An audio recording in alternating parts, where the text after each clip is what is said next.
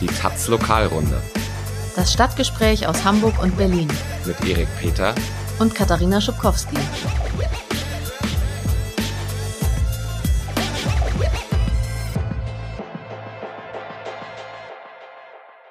Moin, hallo, herzlich willkommen zur 40. Lokalrunde.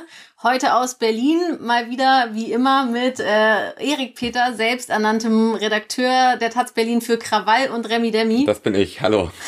Hi. Und mit meiner Wenigkeit, ich bin Katharina Schubkowski. Redakteurin für Linksextremismus. Und seriöse Themen und andere seriöse Themen. Genau, wir haben ein kleines Jubiläum heute, 40. Folge, Ja, ist 40. aber- Runde. 40 ist jetzt nicht rund, deshalb gehen wir jetzt einfach nicht weiter drauf ein. Nee, aber wir gehen darauf ein, dass ihr ganz äh, viel euch an uns gewendet habt äh, wegen unserer letzten Folge zum äh, 30. Geburtstag der Roten Flora.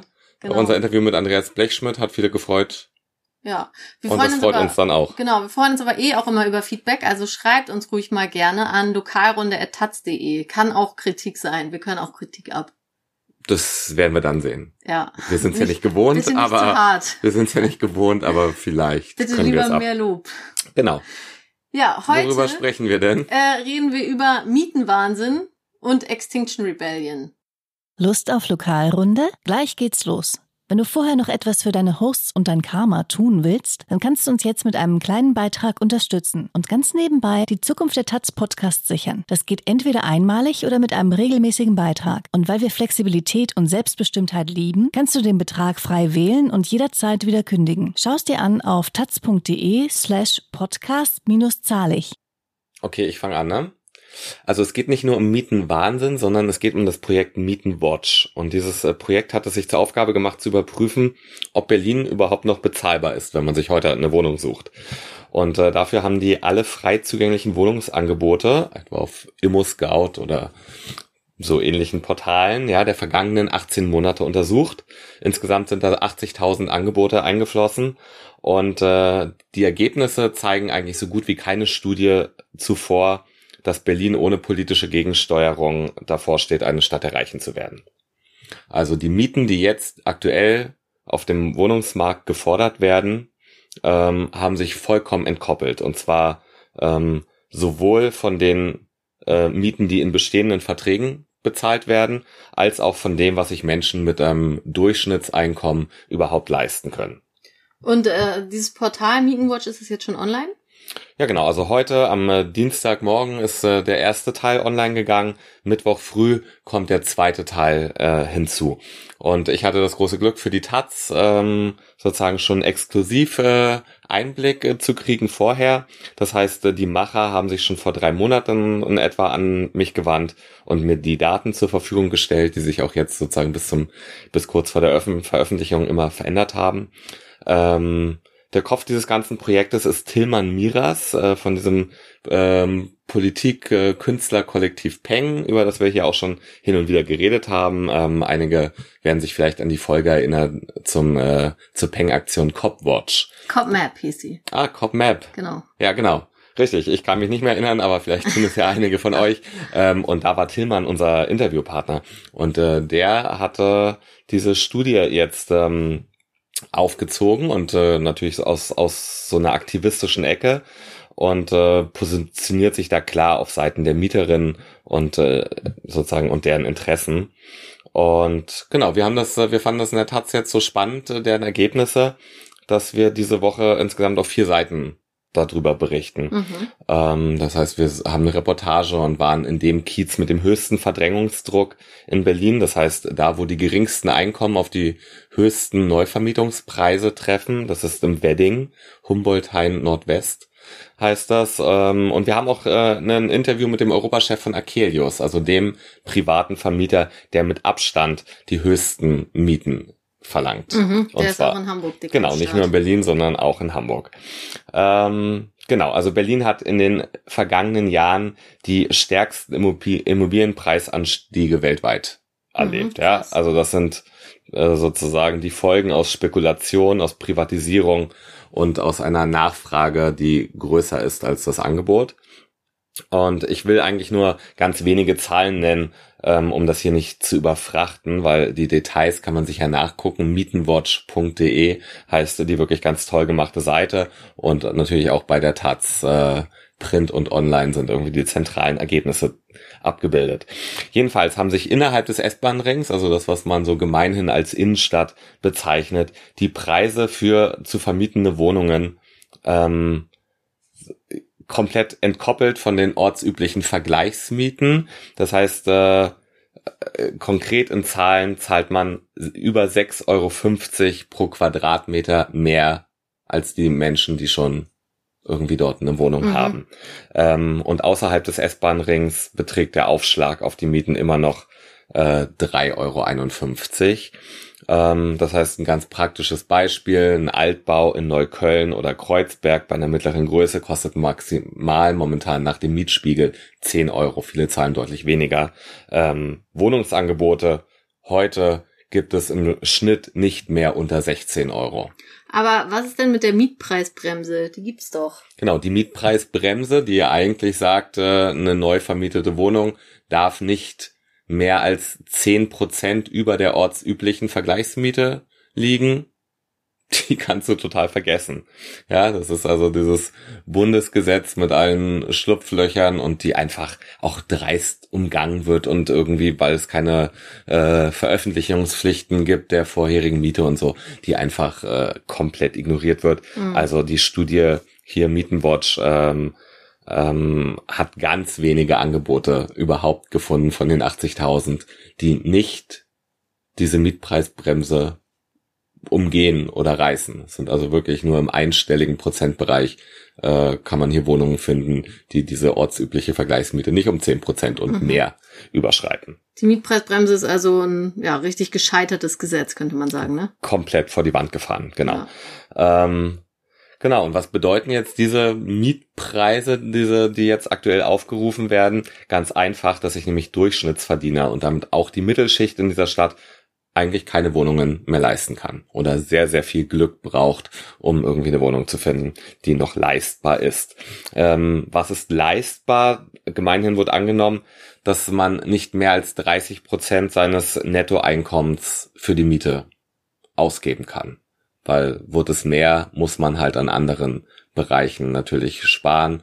Und äh, das ist so, da sind sich eigentlich alle einig, äh, wenn es über 30 Prozent wird, dann ne, geht das sozusagen an, an einen Lebensstandard ja. und dann tut das auf Dauer nicht gut.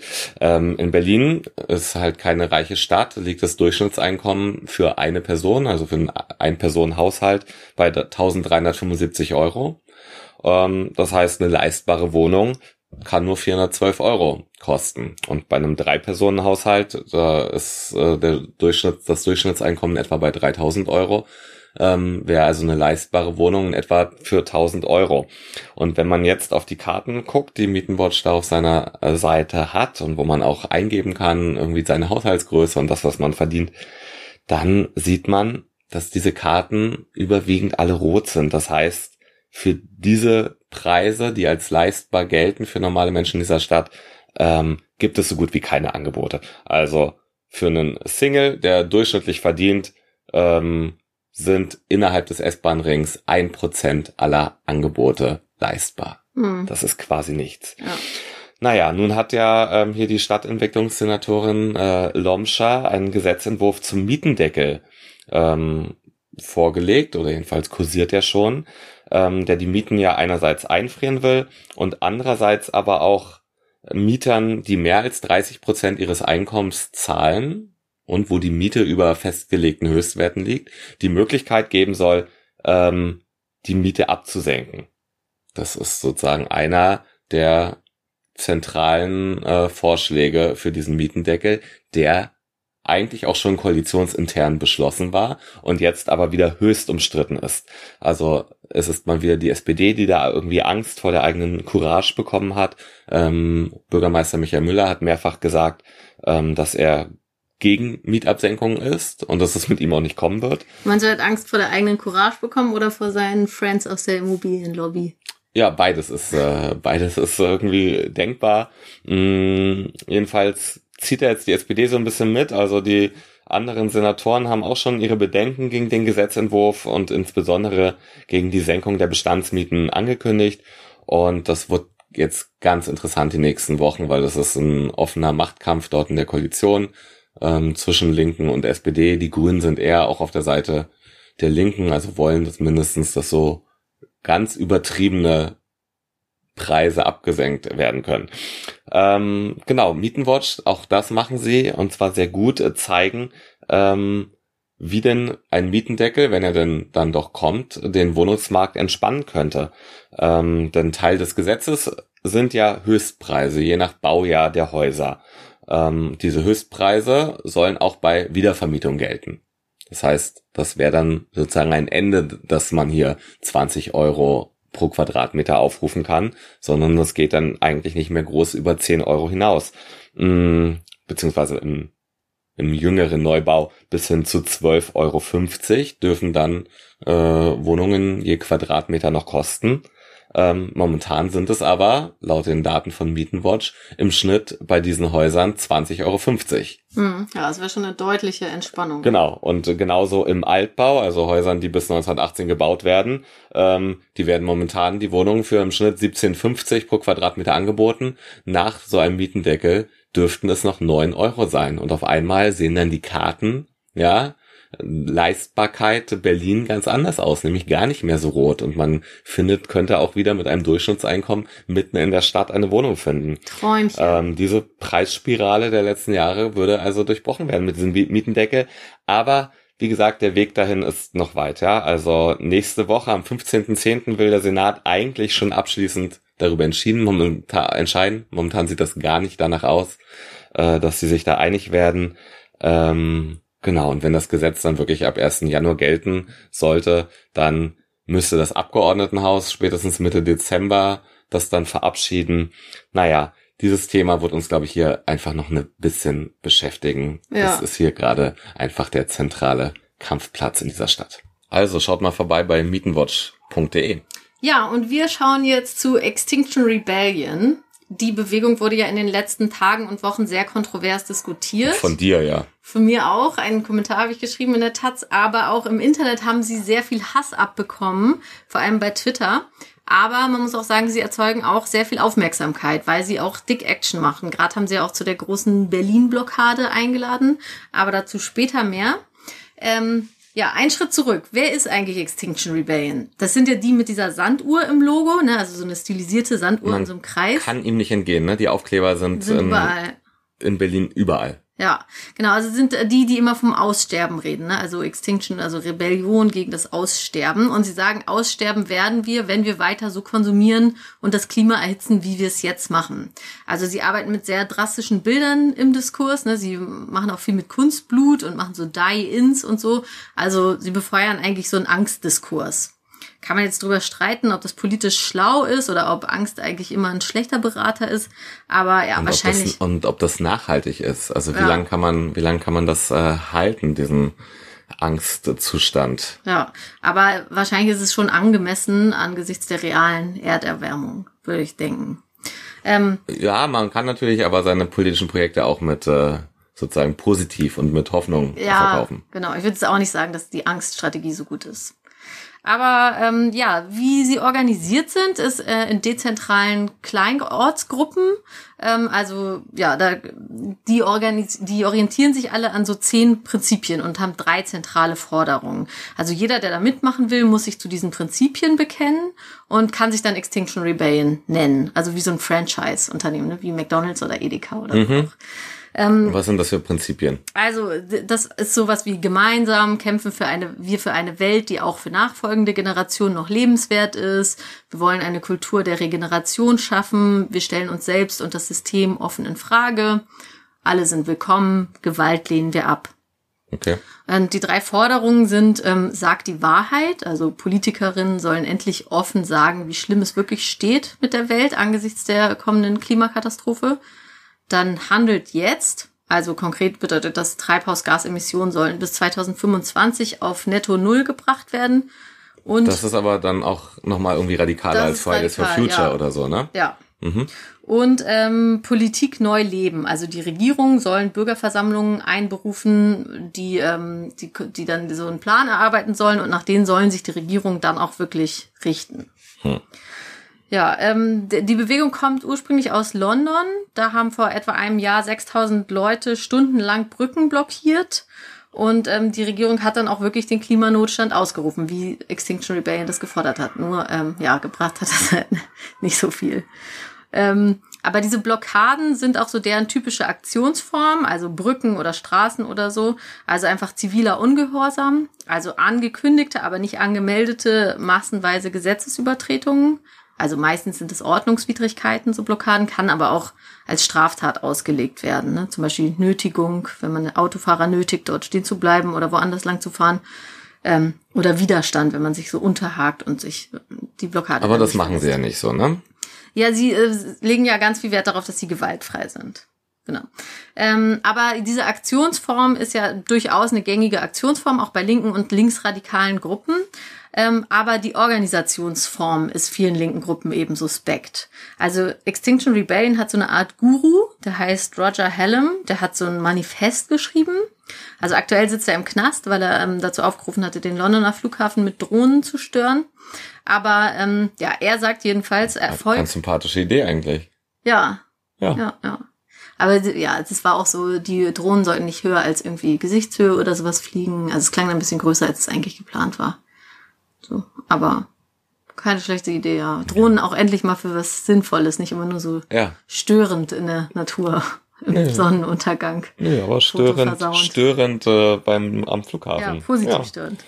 Ähm, genau, er sagt auf jeden Fall, damit Protest erfolgreich ist, ähm, braucht es diese drei Elemente. Also erstens massive Störung des öffentlichen Lebens, um eben Aufmerksamkeit zu bekommen.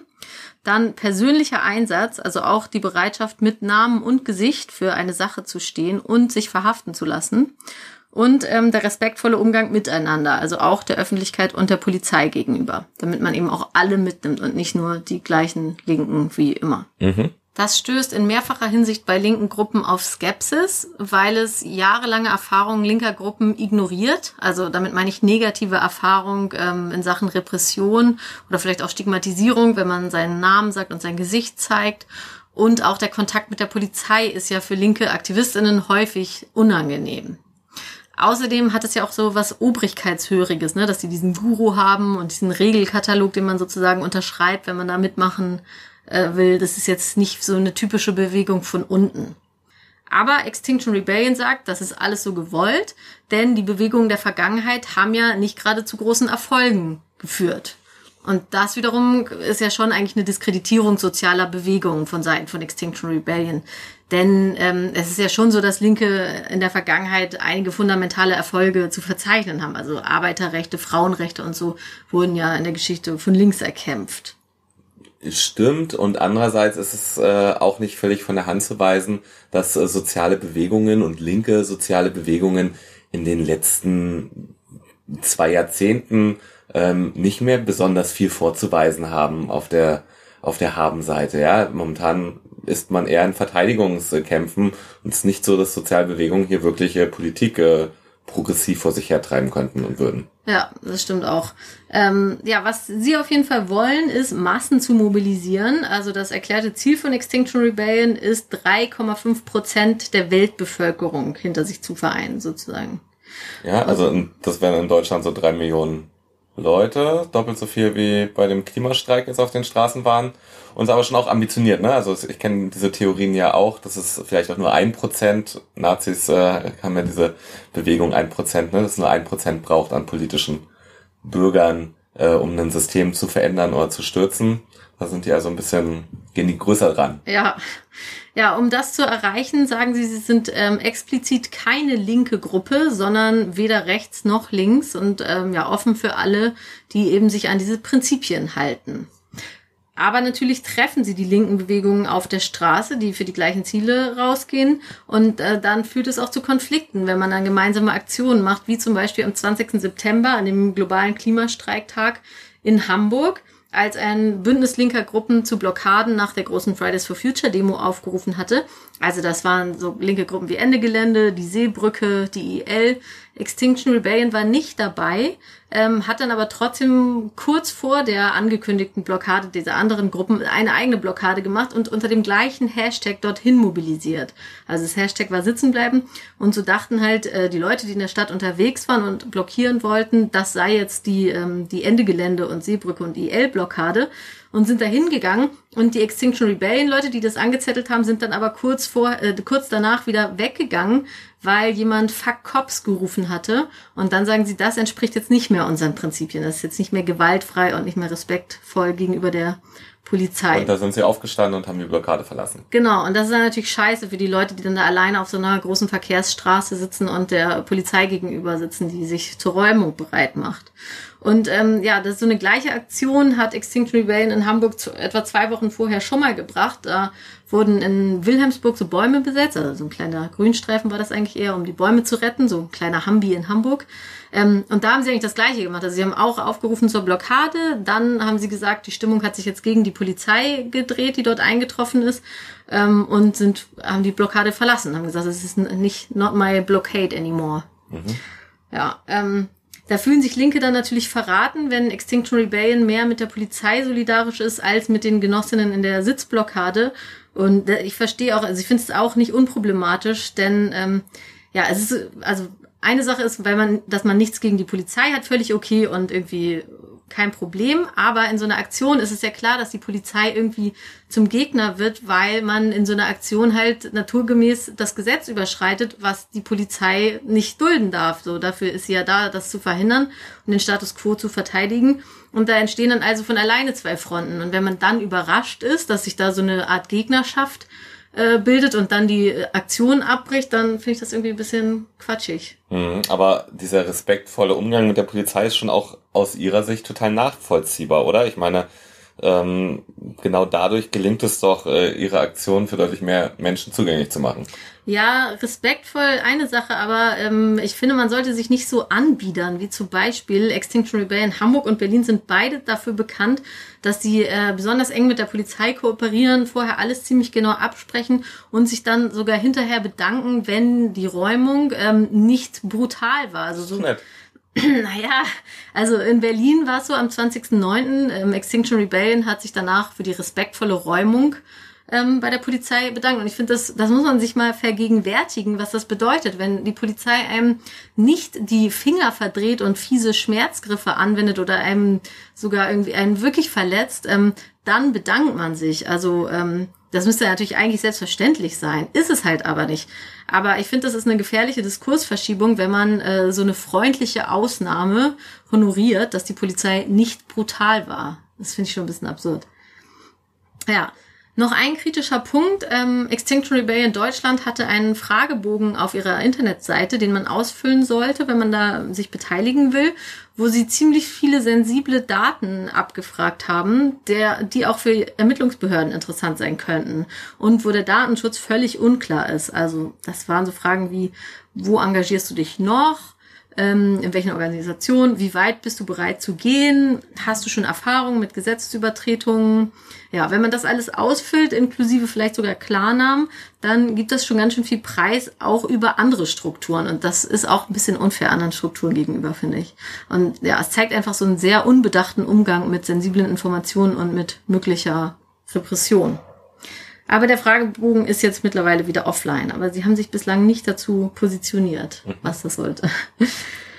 Ja, zum Schluss noch eine positive Sache. Man muss ihnen natürlich trotzdem bei aller Kritik zugute halten, dass sie schon ziemlich viele Leute mobilisieren. Also es gibt jetzt gefühlt in jedem Kuhkaff eine Ortsgruppe und äh, ist natürlich auch gut, wenn Klimaschutz kein von Linken gepachtetes Thema ist. Also soll es natürlich nicht sein. Es ist natürlich nur zu begrüßen, wenn sich auch bürgerliche oder gar konservative Leute zum Klimaschutz bekennen. In Berlin hat Extinction Rebellion ja Anfang der Woche auch sehr hartnäckig blockiert. Sie hatten ja angekündigt, ab Montag ähm, quasi Berlin lahmzulegen, also an zentralen Orten den Verkehr zu blockieren. Ja, Berlin lahmgelegt haben sie jetzt nicht, das geht ja auch nicht so leicht, aber da, wo sie waren, unter anderem an der Siegessäule, am Potsdamer Platz, haben sie sich schon ziemlich lange gehalten. Also am Potsdamer Platz ähm, ist jetzt erst heute, Dienstag früh, die Räumung beendet worden. Also die hat sehr lange gedauert, was daran liegt, dass sich die Leute zum Teil an Badewannen festgekettet haben und an anderen Gegenständen ihre Arme in so Metallrohre gesteckt haben, um nicht auseinandergezerrt zu werden. Genau, ähm, an anderer Stelle, an der Siegessäule zum Beispiel, waren sie ein bisschen flauschiger drauf, haben auf Bitten der Polizei so ein Schiff aus Holz, so eine Arche haben sie es genannt, nicht auf der Straße aufgebaut, sondern auf dem Grünstreifen, haben ein Transparent sofort wieder abgenommen auf Bitten der Polizei. Genau, also ich würde sagen, es bleibt eine heterogene Bewegung, auch so in ihrer Entschlossenheit, in ihrer Radikalität und im Umgang mit der Polizei. Ja gut, und das soll jetzt auch noch weitergehen die nächsten Tage. Bleibt ja. also spannend. Ja, stay tuned. Wir sind jetzt aber erstmal raus für heute. Und ähm, wenn ihr uns abonniert, verpasst ihr auch nicht die nächste Folge. Wenn ihr uns auf Twitter folgt, verpasst ihr sie auch nicht. Und auch sonst nichts aus unserem Leben. Ja. genau. Also, dann hören wir uns wahrscheinlich in zwei Wochen wieder. Bam. Bis dann. Bis dahin. ciao. ciao. ciao.